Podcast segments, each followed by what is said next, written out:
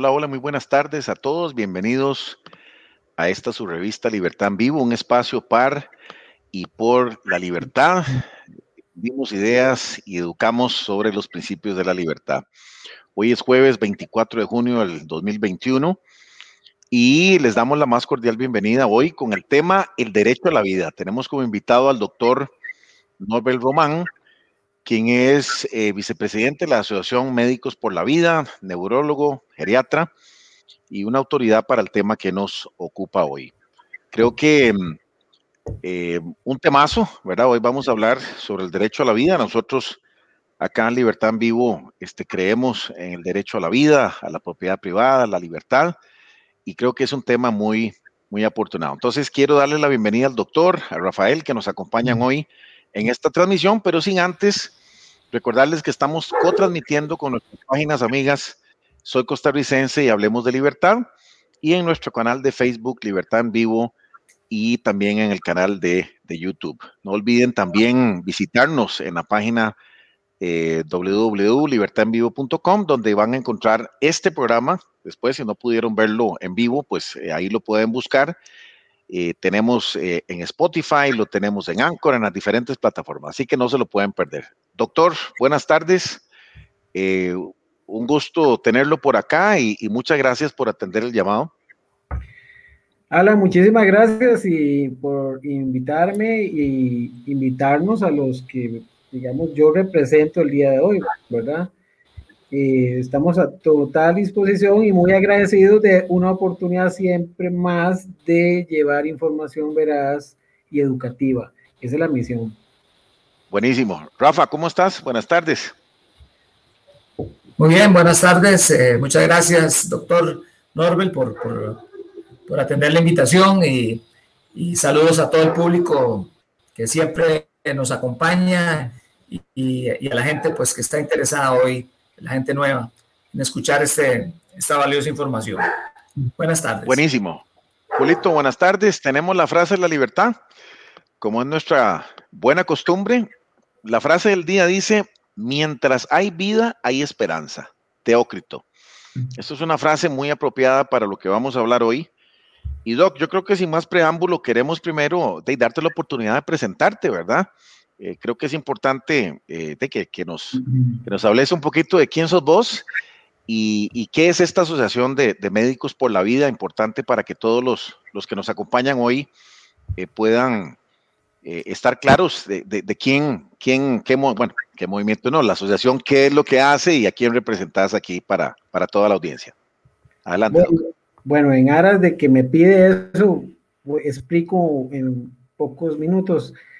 Mi nombre es Norbert Román Garita, yo soy médico, eh, tengo varias especializaciones en gerontología, que es en temas de envejecimiento del ser humano, soy geriatra, que trata sobre enfermedades de las personas mayores, soy neurólogo, también tengo maestría en neurociencias, entonces soy neurocientífico, soy investigador en diferentes áreas de epidemiología, trabajo un tiempo, medio tiempo en la caja, soy jefe del servicio del Servicio de Neurología del Hospital San Juan de Dios.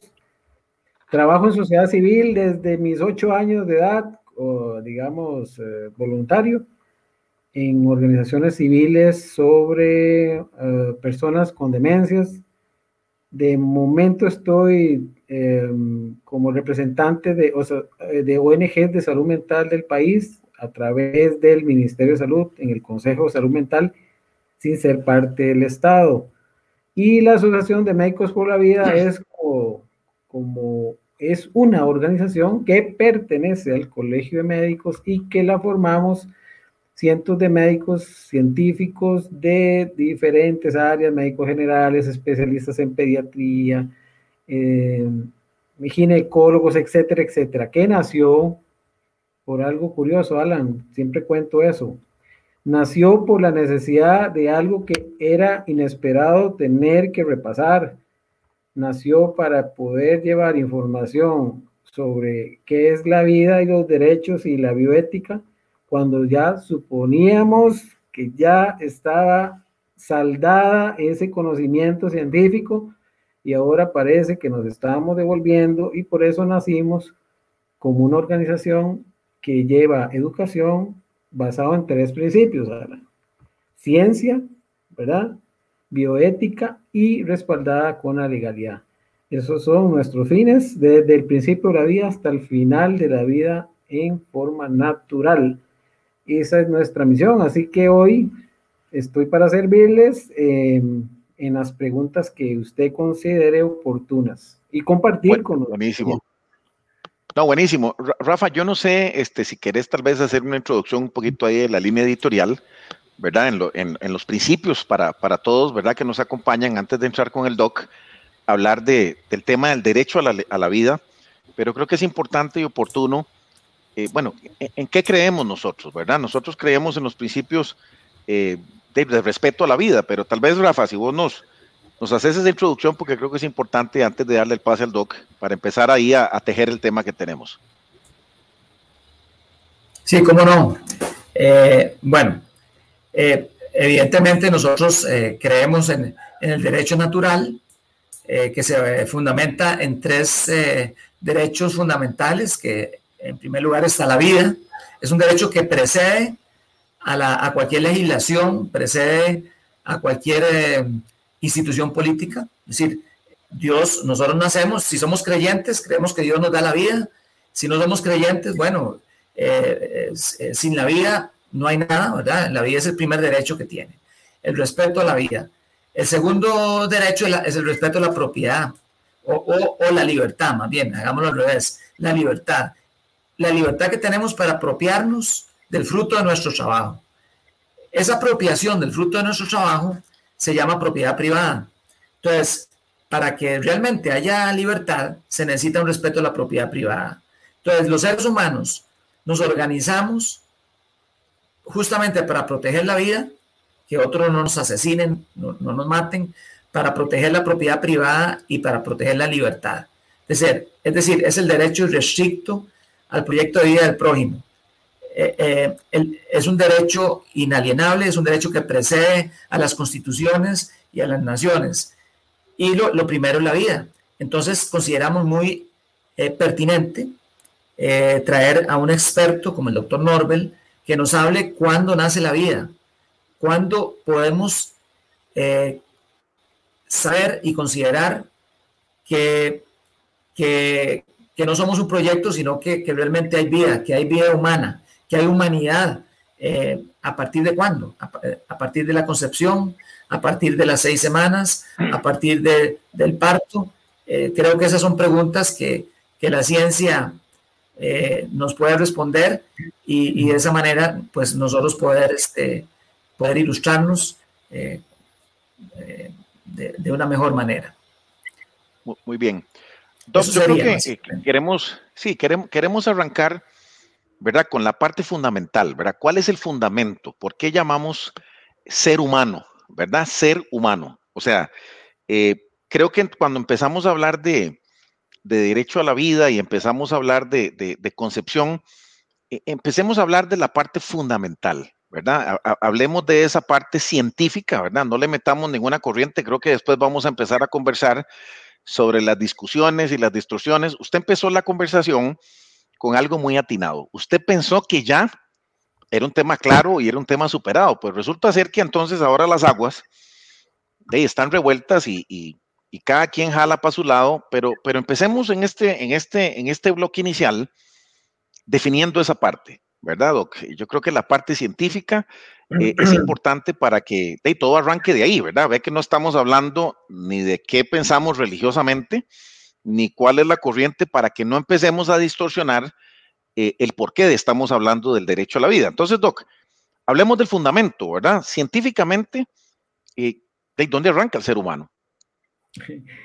Bueno, Alan, y es que efectivamente eh, solo estamos ratificando lo que siempre se ha sabido, con la diferencia de que ahora tenemos más instrumentos más aparatos con los cuales seguimos ratificando qué es la vida humana. Y se lo pongo muy sencillo. Le contaba el otro día, Alan, a usted, que actualmente, ¿qué seremos? 5 mil millones de habitantes, vamos por 6 mil millones. Pero resulta que alguien ahí hizo cuentas de cuántos humanos han estado poblando el planeta y alguien hizo un cálculo que han pasado 200 mil millones de habitantes que han nacido, que han muerto. Y en toda esa gente, personas, nosotros incluidos, siempre ocurrió lo mismo. Vida humana. Y siempre ha sido el mismo fenómeno. No ha cambiado el mismo fenómeno. Definamos, ¿qué es vida humana? Está sencillísimo porque solo tenemos que revisar el genoma humano. Hay una forma fácil, por ejemplo, si se encuentran unos restos, eh, alguien está haciendo una excavación y encuentra unos restos, unos huesos, un tejido, y entonces viene el patólogo o, un, un, investigador y quiere saber si ese tejido y esos huesos son de quién, de un humano o no humano. Bueno, entonces la única forma de saberlo es hacer un estudio de genoma y ver la secuencia genómica que es única e irrepetible. Se llama ALU, son secuencias ALU, digamos, del, del genoma que nos hace diferentes a cualquier especie. Bueno, a veces, nos, a veces alguien se puede parecer a, un, a algo, alguna cosa, ¿verdad? Pero no hay forma de perderse. Su genoma es diferente a cualquier especie viva, planta, elefante, gusano, tenemos una característica, una del ser humano, de tal manera que para definir vida humana simplemente tenemos que definir su genoma y sus características. Nos hacen diferentes absolutamente y eso ha ocurrido siempre. ¿Y cuándo ocurre eso? También, Alan, se sabe reiteradamente y verificadamente y hay abrumadora información científica. Por eso nosotros que fundamos Médicos por la Vida, por cierto, ahora es internacional y por cierto, en 17 países en América, ¿verdad? Eh, nos tuvimos que volver a hablar de esto.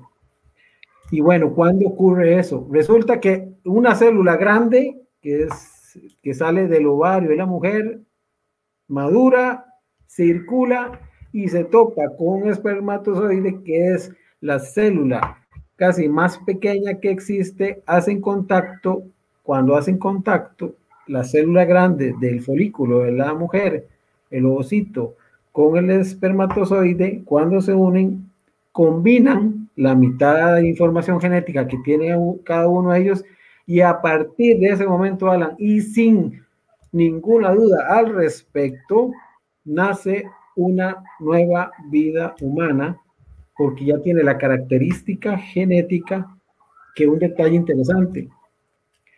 A partir de ese momento se llama usted y yo, porque usted se llamó así y yo también, yo fui un cigoto, Alan, y usted fue un cigoto, y a partir de ese momento usted tiene su característica genética que es eh, irrepetible y única, y yo tengo la mía, por eso usted y yo no somos iguales, y su característica genética lo va a llevar hasta el final de su vida. Es decir, somos lo mismo, lo que va cambiando es la carrocería y el desarrollo humano y el desarrollo de los órganos, etcétera, o la involución de los órganos, ¿verdad? Yo siempre le digo a mis pacientes, bueno, no espere que juegue, juegue fútbol como jugaba a los 30, a los 80, van ocurriendo cambios en el transcurso del tiempo. Acuérdense que soy gerontólogo y yo sé los cambios que van a ocurrir. De tal manera que, Alan, no hay duda cuando inicia la vida humana.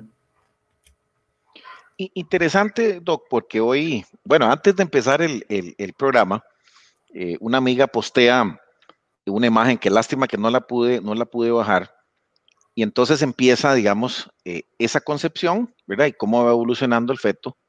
Eh, y, dice, persona, persona, persona, persona, persona, persona. Y entonces dice, ¿alguna otra pregunta? ¿Verdad? Parece, Doc, de que, que, uno no entiende por qué tan, eh, tan complicado, ¿verdad? Si, si, si cuando empezamos a hablar de, de ciencia, está claro lo que acabas de explicar, desde ese momento empieza eh, eh, la concepción, ¿verdad? Ahí arranca la persona. Usted lo está describiendo actualmente. Y entonces cuando nosotros empezamos a eh, ya hablar de derecho a la vida, Doc, ¿cómo definimos el derecho a la vida?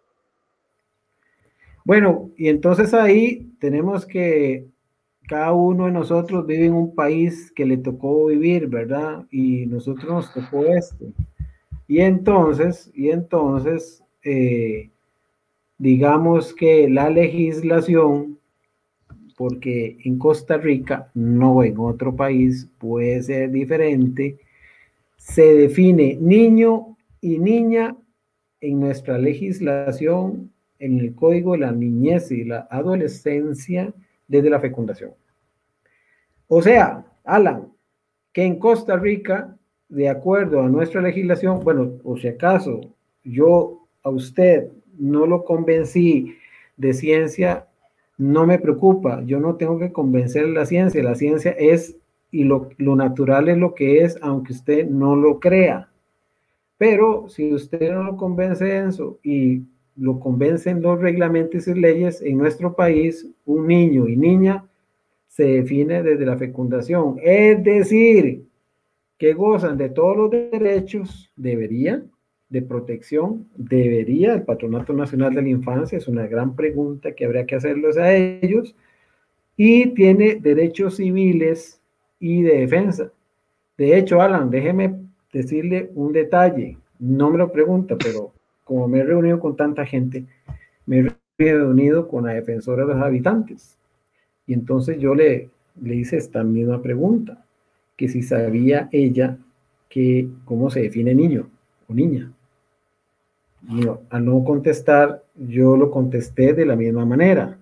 Entonces, la siguiente eh, palabra mía fue entonces, quiere decir que hay habitantes en vida intrauterina quiere decir que la Defensoría le corresponde también la responsabilidad de proteger a los habitantes en vida intrauterina. Todavía no son ciudadanos, porque ciudadanos, imagínense hasta que tengamos cédula, pero son niños. ¿Qué le parece eso? Suena interesante. Sí, interesante lo que empieza a hablar porque em, me parece que cuando empezamos a hablar de legislación, eh, tuvo, tuvo un fundamento. Hubo un fundamento eh, claramente de, los por qué, ¿verdad? Cuando estamos hablando de, del código de la niñez, el, código, digamos, este penal, etcétera, etcétera. Y como bien lo dice usted, empezamos a hablar de, respeto. Pero de empieza ya otra vez el, asunto complicado que es, eh, yo tengo derechos, ¿verdad? Y ahí es donde empezamos eh, con la distorsión de que cuando es persona, cuando no es persona. Este, yo tengo derecho a, entonces, eh, eh, eh, y, empieza lo que se llama la palabra aborto. Entonces empecemos a hablar qué significa esa palabra y, cómo podemos empezar ya a tejer cómo se distorsiona esto que acaba de explicar usted de, la ciencia, ¿verdad? De la evolución, porque vamos a hablar un poquito ahora de Costa Rica, la legislación y demás, pero yo sí quisiera empezar ya a, hablar de ya la palabra derechos. Y entonces ya yo asumo derechos sobre mi cuerpo, entonces ya empezamos a ver corrientes que, mm, de que se empiezan a asignar eh, eh, eh, derechos, ¿verdad? Sobre otras personas, sobre el ser que está este vivo. Y entonces empieza ahí todo el debate y las corrientes que estamos viviendo actualmente. Entonces, a mí me gustaría que empecemos a definir eh, aborto, qué significa. Y Viera que, bueno, le, voy a, presentar un detalle interesante, científico. Resulta que a partir de que usted fue cigoto, usted empezó a tomar comando de su propia vida, aún así con dos células. Tuvo la capacidad de reorganizarse y crear energía y hasta movimiento y lo que requería usted es soporte alimentario para desarrollarse. Es decir, que en la vida intrauterina son dos personas las que hay, a menos que sean gemelos o trillizos. La mamá que está embarazada y la nueva persona o niño y niña que se encuentra ahí. Aquí hay una pequeña o gran distorsión científica porque son dos personas diferentes. No es mi cuerpo, está dentro de mi cuerpo, pero no es parte de mí. Es decir, su brazo es su cuerpo, pero esa otra persona y niño y niña en desarrollo no es parte de su cuerpo. Y eso es parte, digamos, de lo que se trata de expresar como tal. Tanto es así que le voy a decir, ustedes han escuchado que hay fertilización in vitro, ¿verdad? In vitro, correcto. Bueno, implantación de embriones. Por ejemplo, toma unos óvulos, los fecunda con espermatozoides, pueden ser ni sus óvulos. Es decir, si usted fuera mujer, Alan, y entonces usted compra, en algunos países, unos óvulos, y compra en un banco de espermatozoides, lo lleva a un laboratorio, lo fecunda, tiene un embrión y te lo implantamos y ni siquiera el óvulo es tuyo y ni siquiera el espermatozoide es de tu esposo, por ejemplo. Estoy poniendo un, ejemplo así. ¿Qué significa eso? Que es un ser absolutamente diferente a ti. ¿Me entiendes?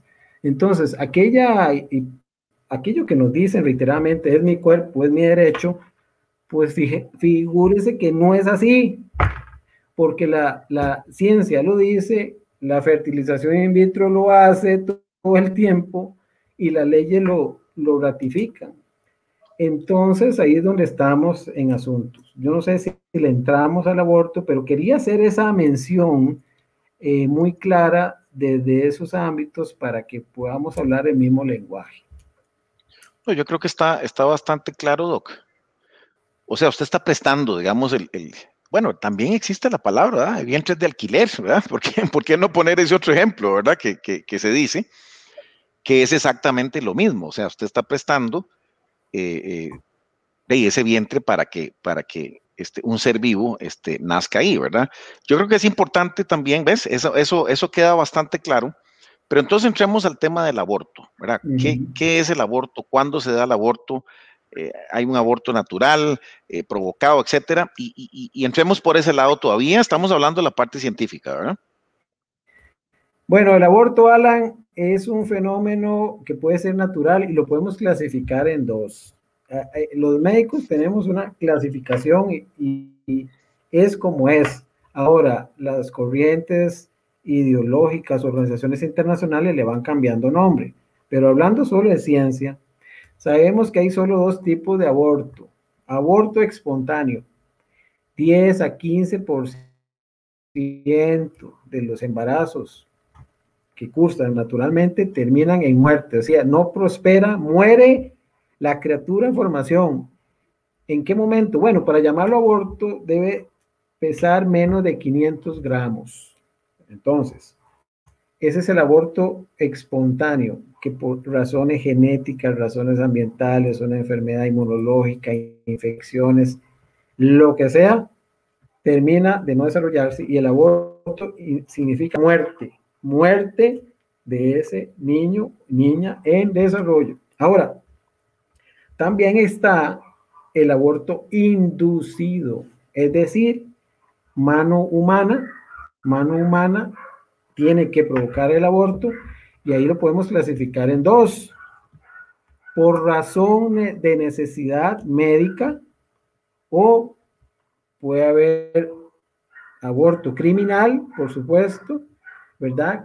O los que en algunos países le llaman legal, que ya sabemos que desde mi punto de vista, de, no sé, es como, yo le voy a poner un ejemplo muy curioso, es legalizar el homicidio, ¿verdad? Voy a legalizar el homicidio. Ahora bien, ocurren abortos por necesidad, sí, cada vez menos, sobre todo si vivimos, si vivimos un país con un desarrollo de salud como el nuestro, es prácticamente poquísimos casos en que es necesario hacer un aborto inducido por necesidad de salvar a la mamá. ¿Cuándo ha ocurrido eso? Siempre ha ocurrido eso. Siempre ha ocurrido que hay abortos y en nuestro país nunca se han dejado de hacer. Por eso Alan llama mucho la atención la necesidad de crear una norma cuando los médicos no la pedimos. Usted dice, bueno, queremos una norma porque no podemos, siempre se ha hecho. Ahora bien, la, la razón de hacerlo son cada vez más escasas porque con el avance científico cada vez es menos las posibilidades de que ocurran. Y si intentamos que el niño está en desarrollo, ¿verdad? Que está creciendo, llevarlo a una edad de desarrollo suficiente para hacer un parto adelantado, ¿verdad? Eso es la lógica médica. Ahora bien, ¿qué es lo que tenemos si queremos hablarlo de esta norma? Es un aborto que le llaman, vea usted qué interesante, se utiliza la, la palabra terapéutico. Quiero aclarar esto, Alan. El aborto no cura a nadie. Si usted busca la palabra terapéutico, significa es una curar, terapia, curar o sanar. Cuando usted hace un aborto, alguien muere. Es más, pueden hasta morir los dos. Sí. Pero alguien entra las, entran dos a la sala y solo sale uno. O sea, nadie se curó. Alguien murió. Ahora, en este punto, si eh, hablamos de Costa Rica, el aborto, aunque sea por salvarle la vida a una mujer, es un delito. Es un delito. Y entonces, ahí es donde viene el artículo en el Código Penal. No es un código de salud, no es el código del Ministerio de Salud, no es un código de la Asamblea Legislativa, ni es un código de un decreto. Es el código penal. Solo los jueces saben utilizar esto. Y los códigos solo se modifican por los diputados. El 121 es lo que habla ahí de la impunidad. Después, oiga esto, Alan, eso es muy importante, muy importante. Es impunidad de, después de haber ocurrido. ¿verdad? Ojo eso.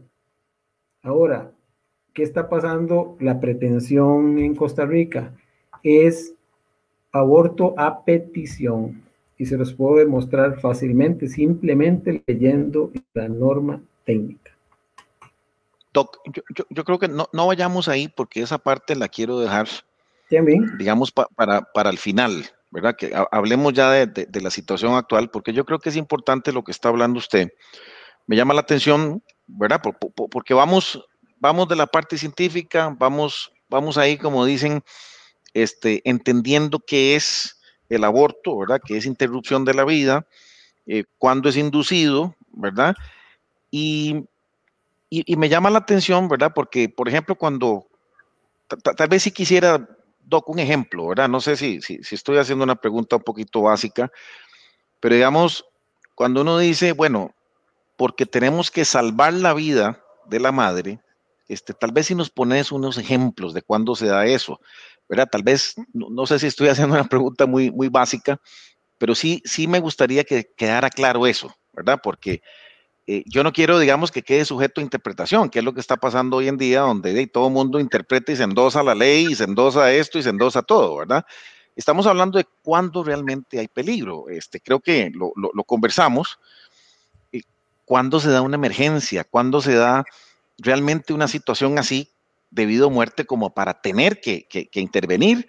Si ve, la tasa de mortalidad aquí es súper baja, ¿verdad? Los avances, uno ve que ahora el tema de los ultrasonidos, la ciencia, todo es mucho más claro en todo lo que es el control hasta dar a luz, ¿verdad? Entonces, sí, sí, me gustaría que entraras un poquito ahí como, como, como a dar esos ejemplos, cómo ha pasado, qué ha pasado, qué pasa en esos casos, digamos, de una manera más, más, clara, Doc.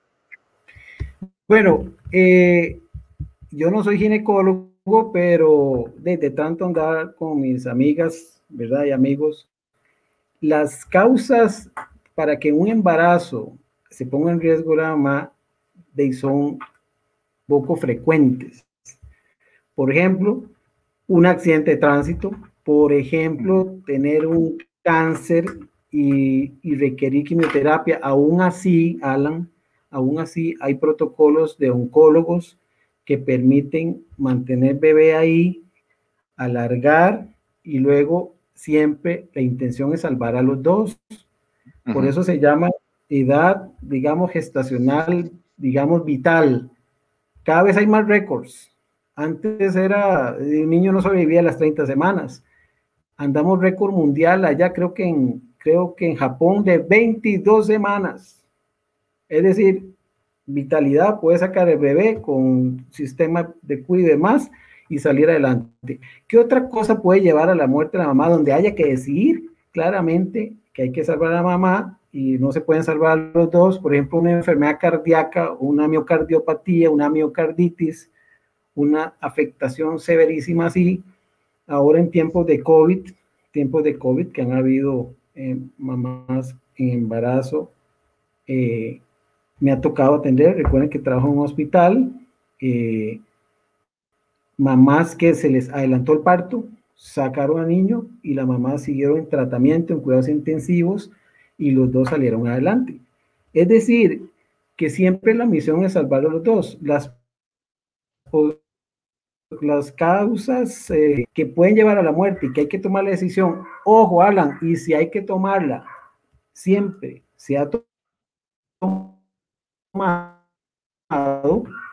nunca ese servicio que nuestro país que las prestaciones sociales de la caja dice que si usted está embarazada, goza de toda la protección. Es decir, si va pasando una mujer embarazada que tiene un problema de salud, va pasando por la acera de San Juan de Dios, nada más pasa, no le piden papeles, no tiene que estar asegurada, simplemente lo que la hace acreedora al servicio full, cinco estrellas, es estar embarazada.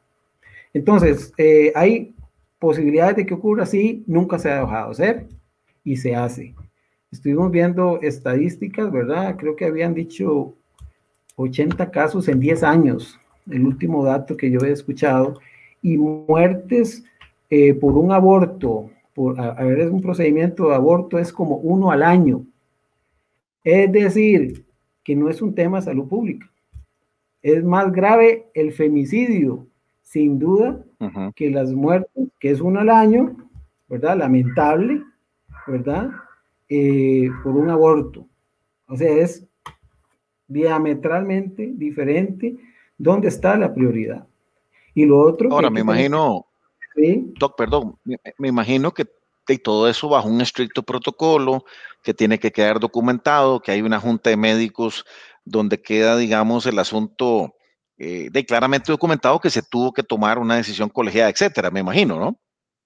Ah, bueno, por supuesto, es que ya ha ocurrido el hecho, Alan, ya ha ocurrido el hecho. Recuerden que en Costa Rica es un delito, pero cuando ya ocurrió el delito en verbo pasado, usted tiene que enfrentarse a un juez y demostrarle que fue lo único que podía hacer para salvarle la vida e intentó todo para salvarle la vida a los dos. Eso es el 121. Yo le voy a poner un ejemplo que siempre digo, me parece interesante, un poco grotesco. Ustedes pues me si no, si no les gusta la analogía, pero es como que el vecino mío, que los domingos se levanta a las 7 de la mañana y con acortadores acate, y me molesta, me molesta terriblemente. Y entonces yo voy donde el juez y le digo, vea, mi salud mental está viéndose afectado por mi vecino. Me molesta enormemente. Quiero pedir, quiero hacer una solicitud de homicidio por problemas de salud mental, pero hagámoslo para dentro de una semana que estoy libre. Y entonces el juez le autoriza y le da la fecha en que va a ocurrir, las armas que va a usar. Ok, ese ejemplo, Alan, es lo mismo que estamos viendo en la norma técnica. ¿Por qué? Ok. Se lo pongo simple. Excluye las emergencias. Escuche esto, Alan. La norma técnica dice que se excluyen de esta norma las emergencias. Entonces, y lo otro que dice en otro artículo, se lo puedo buscar, eh, dice que es a petición de la señora embarazada. El punto 6.4. Pero dígame, Alan. No, ahí, ahí entonces ahora sí vamos a empezar a, a, poner los puntos sobre las IES, porque creo que empezamos bien, ¿verdad? El fundamento natural, este, de todo lo que explicaste bien, de, de, de, de cuándo somos persona, ¿verdad? Eh, de cómo vamos creciendo, cómo vamos desarrollando, cómo efectivamente es otro ser humano dentro de un vientre, porque bueno, así, así se dispuso, digámoslo así, por, por, naturaleza, por Dios, por, por donde quiera que usted lo vea. Hablamos del aborto, qué significa, cuándo se da, pero entonces ahora, de, yo sí quiero entrarle un poquito al tema de las corrientes ideológicas y los temas que eh, de tanto escuchamos, ¿verdad? Entonces, lo primero, Doc, es bueno, ¿qué pasa en casos de violación, verdad? Eh, ¿Qué pasa en casos de que eh, sean casos así, de, de, de, de, esos casos donde efectivamente pues no hay un tema de deseo, digámoslo así, y que la persona pide realmente esta, esta, este tema del aborto? Me acuerdo un, un amigo, muy amigo mío, este, él hizo una tesis de, abogado penalista y hablaba de eso, ¿verdad? En, en casos de este, se puede pedir el aborto, etcétera, etcétera. Y entonces vemos cómo de cada mes, ¿verdad? Acuérdense que cuando alguien no toma poder o cuando algo no está claro, esos vacíos legales o de poder, de los agarran, los agarra cualquiera, ¿verdad? Para inventarse cualquier cosa y decir, este es el derecho mío. Y, entonces empezamos a hablar de derechos y cero Entonces empezamos a ver toda esta cadena de cosas. Pero yo quisiera, Doc, que fueras muy claro, nuevamente otra vez, qué dice la legislación, ¿verdad? Con los artículos, ¿verdad? ¿Qué habla la Constitución? ¿Qué habla el Código Penal? Y, bueno, ¿y qué pasa en estos temas ya donde la gente se empieza a endosar que este es mis derechos y mi cuerpo y esto y el otro, y entonces empieza ahí para llegar ya a hablar de la, de la, de la norma técnica, Doc? Bueno, vamos a legislación. Eh, consagrado, o sea, he entendido, recuerde Alan que soy médico, ¿verdad? Pero como el tercer elemento, médicos por la vida, de la parte legal, sabemos que la Carta Magna, la que nos rige, la que nos dice cómo debe ser nuestro comportamiento, ahora que estamos viendo tantas cosas de comportamientos inadecuados comercial ahí, la Carta Magna es la que nos rige y la Constitución dice en el artículo 21 lo siguiente, no lo estoy inventando. La vida humana es inviolable. Inviolable. Okay. Entonces, ¿se acuerda que hablamos qué es vida humana? Ya quedó claro, vida humana es la genética que lo identifica y que inicia en la fecundación. Chas. Más claro, no canta un gallo y la constitución lo dice. O sea, cualquier cosa que usted haga en contra de ese principio, digamos, de la parte más fundamental, fundamental de ahí, no sé qué podría ser. Me, me, encantó la introducción que hicieron, porque cuando hablamos de libertad, que es un derecho, resulta que usted no tiene propiedad ni derecho a, a la salud, ni derecho a tener un carrito, ni derecho a la educación, ni, derecho a la alimentación, si primero no tiene derecho a la vida. Entonces, hablando de legislación, ahí está la primera. La segunda, Alan, artículo de la Constitución, artículo 40. Nadie será sometido a tratos crueles ni degradantes. Bueno, Alan, ¿se acuerda que soy neurólogo, verdad? Resulta que hemos estudiado un compañero neurólogo cuando empezamos a sentir en la vida intrauterina, ¿verdad? y empezamos a tener la capacidad de sentir a las cinco semanas. El embarazo es de 40 y estamos listos para sentir todo a las 20 semanas. Tanto es así, Alan, que no sé si usted sabe que se hacen cirugías en vida intrauterina.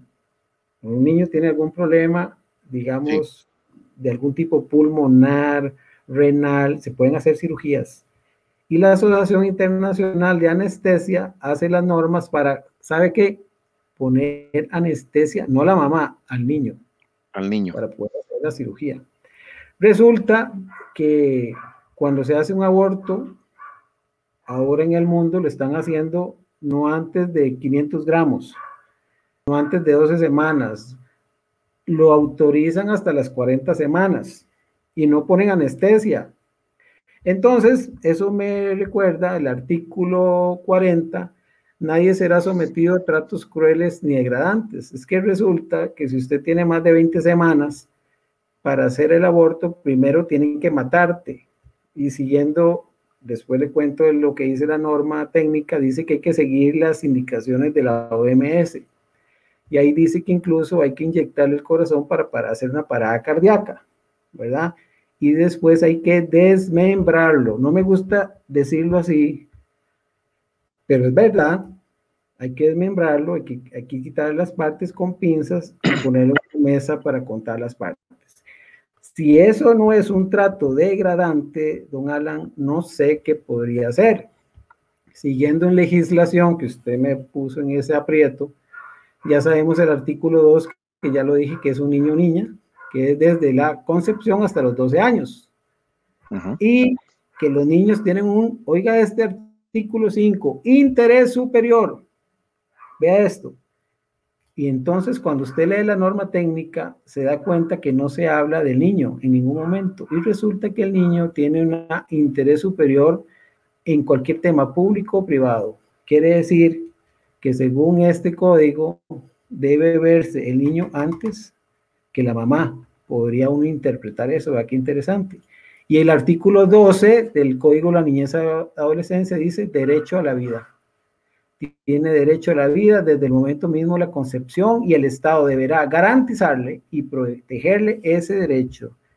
Y entonces ahí es donde uno se queda pensando dónde estamos. Y hablando más de legislación, este le he preguntado, hay una asociación que se llama Abogados por la Vida. El otro día le decía, qué interesante que el Código Civil Recuerde, Alan, don Alan, yo no soy abogado, pero el Código Civil nos rige, digamos, creo que ustedes dominan más de eso que yo, pero resulta que el artículo 31 dice que se reputa nacido para todo lo que favorezca desde los 300 días antes de su nacimiento. Y entonces yo me quedo pensando, bueno, si el Código Civil dice que tengo derechos, 300 días es desde la fecundación, yo digo, ¿y dónde está el defensor público? ¿Verdad? Y ahí podemos continuar hablando. Y el, y el artículo 121 habla en verbo pasado. Para terminar este punto, quiero aclararlo.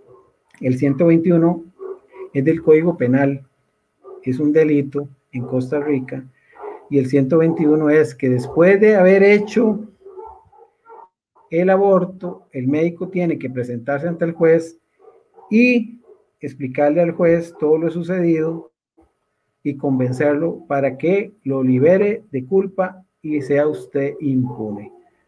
Esa es la legislación más fuerte. Costa Rica tiene una legislación fuertísima a favor de la vida. Alan. Bueno, yo creo que contundente, ¿verdad? Porque creo que ahí no hay quite, que, que es por todo lado ¿verdad? Donde, donde dice, se, se, dice claramente que el Estado, una de las funciones es garantizar los derechos, ¿verdad? Por eso hablamos de justicia, por eso hablamos de, de, de, que efectivamente ahí sí necesitamos un Estado fuerte que nos garantice eh, de que no se violen esos, esos, esos derechos, ¿verdad? Entonces yo creo que es importante. Entonces toca, ahora sí, entremos a la parte, a la parte final, em, donde ya empezamos con las corrientes ideológicas se empieza a hablar de progresismo, se empieza a hablar de que este, yo soy dueño de mí mismo, yo puedo hacer, y, entonces nacen ya estas corrientes, ¿verdad? Como si fuera un triunfo, de se necesita una norma técnica. Entonces, no me hables todavía de la norma técnica, este, esa es la cereza en el pastel, pero yo quisiera que me explicaras de dónde nace ese invento. O sea, ¿dónde viene eso de que necesitamos? Si usted mismo como médico y todos los médicos dicen, vea, en ningún momento nosotros hemos pedido porque, porque hay duda, ¿verdad? Porque se necesita un reglamento para, porque se necesita esto para, porque sí, hay un vacío, ¿verdad? Que, puede ser sujeto a interpretación, pero de acuerdo a la legislación que usted eh, me acaba de decir, es contundente de que no hay medias tintas, ¿verdad? Entonces, háblame un poquito de dónde nace esa corriente. ¿Por qué se dice que había una necesidad? ¿Por qué es que celebran tanto de que es un vacío? ¿Por qué es que celebran tanto de que ahora sí este, podemos? Entonces, explícame primero la raíz, de dónde nace esto, ¿verdad? Y después ya vamos propiamente a tejer eh, eh, ¿qué, es la norma técnica, qué es lo que dice para, para finalizar con el mensaje.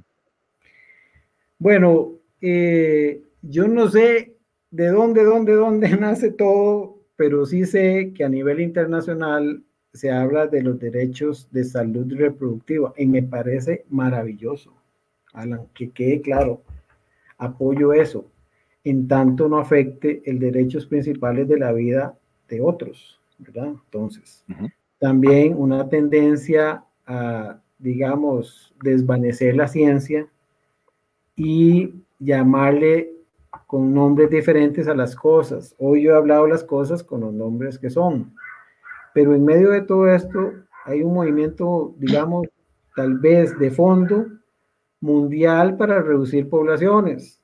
Y también, como hay evidencia abrumadora, una gran negocio en medio de todo esto porque eh, hay macroempresas macroempresas que se dedican al negocio del aborto y que es muy lucrativo. Y también hay evidencia eh, importante donde hay tráfico de órganos a raíz de todo esto. Entonces, como verá, nosotros somos como una cola, un colazo de esto que ocurre a nivel internacional, que se apoya sobre derechos reproductivos y desconocen o se trata de desvanecer utilizando, digamos, situaciones extremas como las que usted dijo, ¿verdad? Del derecho de la mujer de decidir y estoy completamente que el derecho de la decisión a la libertad, como ustedes promulgan, me parece maravilloso, en tanto no sea la libertad del otro, ¿verdad? Como el ejemplo del vecino que se levanta a las 7 de la mañana y quiero acabar con él porque me molesta el sueño. Eh, y es, es un, todo un tema de negocio, ¿verdad? Lucrativo, donde se implantan estas empresas, ¿verdad? Transnacionales y se implantan en países como nosotros, donde es muy lucrativo y el Estado financia estos, ya se acuerda, tratamientos que no son, ¿verdad? Entonces, esa es mi respuesta, pero el origen, el origen más allá, puña, es como oculto y como no tengo esa evidencia, Sí sé que estas eh, Planned Parenthood, que es una mega empresa transnacional, financia lobbies en todo el mundo para ir impulsando esto. Y eso se lo podemos decir a cualquiera de frente. Incluso tenemos evidencia en Costa Rica de financiamiento, incluso de organizaciones de planificación en Costa Rica, que ellos mismos los ponen en agradecimiento en artículos, ¿verdad?, científicos, entre comillas. De tal manera que hay todo eso. Y entonces hay toda una divulgación de información sobre cosas lamentables, como usted ha señalado, como, como, es este, la violación, que es algo desastroso, que no debería existir, que debe erradicarse y que debe castigarse más intensamente. Pero le pongo un detalle, Alan. Cuando usted ve las estadísticas en el mundo, conste que eso es lamentable y terrible, inaceptable. ¿verdad? Sin embargo, cuando usted ve las estadísticas de la causa por cual se hizo el aborto, no es ni el 1% de las veces esta razón. No es esa la razón, es por voluntad de la mujer que lo pidió a voluntad. Y menos el 1 o menos del 1% es por situaciones de esta, de violación, o porque en realidad la vida de la mujer está en peligro. Como usted sabe, Nunca se ha dejado hacer eso en Costa Rica, ni se dejará de hacer. Sí. Doc, yo creo que el caso de Argentina, ¿verdad? Que recién vemos ese montón de mujeres, principalmente este, mujeres jóvenes, em, de un estallido eh, eufórico, ¿verdad? Por la aprobación. ¿Qué, ¿Qué, impresión le deja a usted, Doc, desde el punto de vista médico, desde el punto de vista de como ser humano ya, eh, tratante, ¿verdad? De, tantas cosas. ¿Qué, sensación le deja a usted, Doc, eso, ¿verdad? Que, que, de que para uno no, no, representa una libertad, para uno no representa eso, ¿verdad? Sino que es como que, que, nos han invadido, ¿verdad? Nos, nos, han disordenado, nos han engañado. Esa, es una sensación eh, muy extraña, muy, muy difícil, pero de ahí hay una euforia, ¿verdad? Por, por, por, porque se ha aprobado el aborto, este doc. ¿Qué, qué, qué sensación le deja a usted eso? Bueno, la sensación que me da es si uno este, trata el tema desde filosófico de la libertad, se dará cuenta, ustedes que son los expertos, más bien usted me va a ayudar a contestar esto, porque en realidad la libertad tiene algunos ingredientes. No es meramente lo que yo quiera, es que la libertad exige que usted tenga una información correcta. Si usted no tiene una información correcta, usted va a tomar una decisión en función de algo que lo llevaron a inducir a hacer. Entonces, para mí, la sensación que me da es pena, es eh, preocupación del desconocimiento y esa preocupación la transfiero en actos como este en el que usted me está invitando.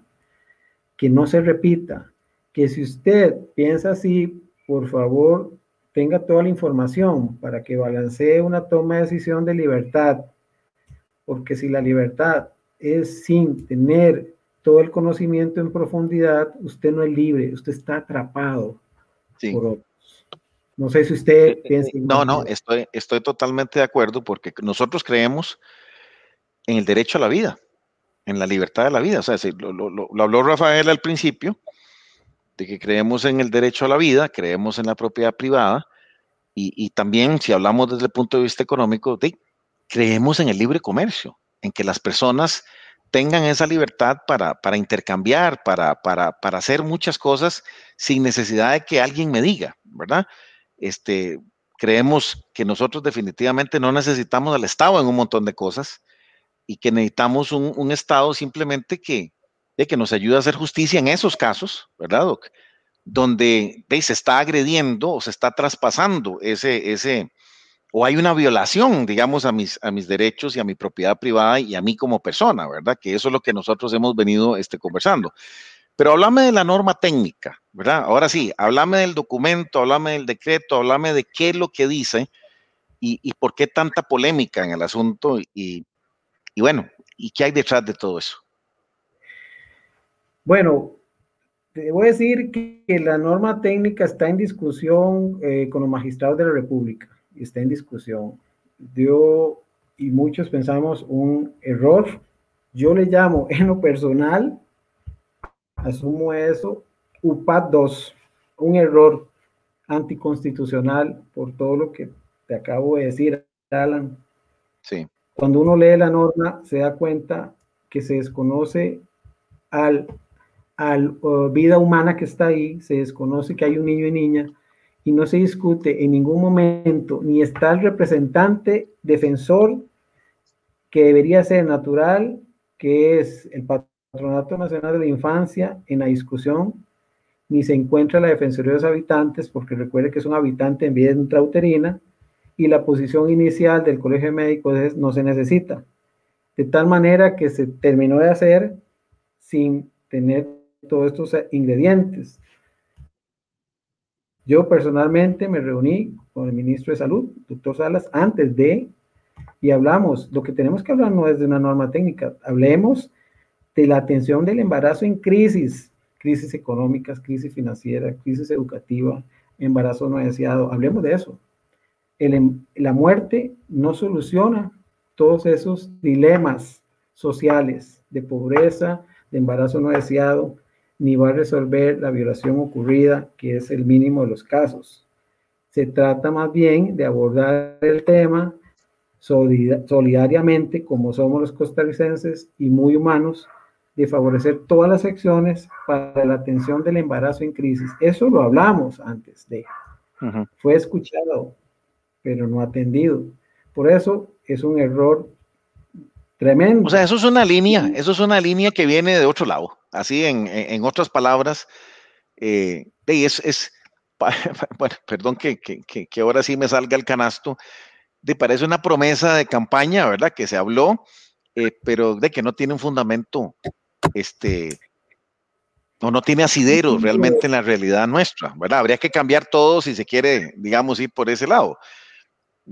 No sé si lo estoy interpretando bien, Doc. Eh, y se basó en, dos casos de, que han sido ocultos y no conocemos, pero nosotros le damos seguimiento a esos casos y que por eso dice, fuimos obligados a hacer una norma pero resulta que cuando uno revisa esos casos, em, esos eran peticiones para hacer aborto que no tenían indicación médica, que no tenían indicación médica. Y entonces creo, como usted, que es otra, es otra cosa, no es ayudar a la mujer en estado de embarazo en crisis, sino es un propósito que es el, el aborto a petición, el aborto legal. Una solicitud. Alan, yo prefiero que, o sea, en este tema, si yo me he enfrentado a muchas, digamos, conversaciones y debates, vea, hábleme claramente. Una vez me topé con una chica, estábamos en la Nación, ¿verdad? Una progresista. Yo quiero el embarazo libre y legal. Vea, se lo agradezco. Se lo agradezco que hable así claramente. Claro, no se puede en Costa Rica eso, pero no que me cambie las palabras diciendo que es para ayudar cuando el propósito es otro. Más bien agradecí que fuera así abierta a a la diferencia de decir otros términos que es para ayudar, que pobrecitas, que son miles que murieron, que ya saben que es totalmente falso. Sí, Doc. eso, eso de que dejó por fuera las emergencias, quisiera que lo, lo, reiteraras otra vez porque llama la atención de que sí, que si se necesita aclarar algo por una situación, ¿verdad? Donde hay peligro, donde está claramente normada en la legislación, entonces, ¿por qué hay esa contradicción? Ahí se les fue, es una pifia, ¿eh? otra, de las, pues otra de las pifias, este, ¿o no? Pues, bueno, yo diría que, que no la dicen y lo camuflan con que es para ayudar. Está, este dato se lo leo textual, dice el, el punto 6.4, la norma bajado de la página del Ministerio de Salud, 6.4, dice, la emergencia obstétrica estará excluida de lo regulado de esta norma técnica. ¿Qué le parece, Alan? es decir, emergencia obstétrica. Pues sí, eh, eh, entonces aquí no se trata eso, ¿verdad? No es una emergencia, sino que en otro artículo lo que dice que es a petición de la mujer embarazada. Entonces, está, está, o sea, ahí quieren meter un golazo. Ahora, Doc, eso está entonces los magistrados. ¿Cuál es su feeling, verdad? ¿Cuál es su sentimiento respecto a la resolución? ¿Va a pasar eso? ¿No va a pasar? Eh, ¿Cuál va a ser la, la, resolución? Bueno, mi expectativa es eh, que sean iluminados, que que se atienda lo razonable, que se base en la constitución, ¿verdad? Y no en subjetividades. Igual estaremos invitados a poder nosotros decir, si ellos, los señores magistrados, nos lo permiten y lo desean, escuchar esta versión que usted está escuchando, que es la verdadera.